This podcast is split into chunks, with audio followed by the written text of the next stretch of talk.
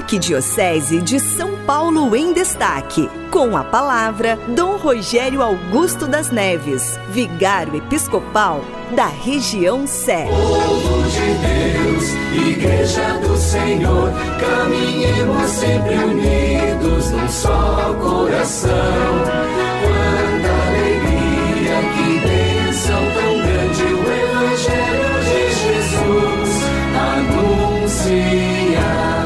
Boa tarde, a paz esteja convosco. No Natal, a Igreja não celebra propriamente o nascimento de Jesus. A grande e verdadeira celebração é a encarnação do Verbo. O nascimento faz parte, mas a encarnação do Verbo eterno, que é Deus, no seio da Virgem Maria, esse é o grande milagre no qual se inaugura o mistério da salvação.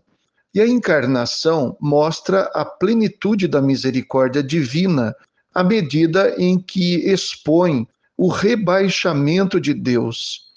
Ele não fez do ser igual a Deus motivo de usurpação, mas esvaziou-se de si mesmo. Assim diz São Paulo na carta aos Filipenses. E o Verbo divino se fez carne e habitou entre nós, assim diz São João. E de que modo o Verbo se fez carne?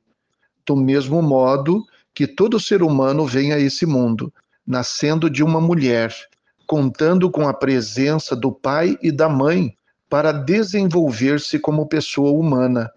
É significativo o exemplo que encontramos no Evangelho de São Lucas, quando, depois de três dias, José e Maria reencontram Jesus no templo e Maria lhe diz: por que fizeste isso? Olha que teu pai e eu estávamos aflitos à tua procura. E Jesus responde: Por que me procuráveis? Não sabias que devo estar na casa de meu pai? Quando Maria diz teu pai, ela está falando de José, pai adotivo de Jesus.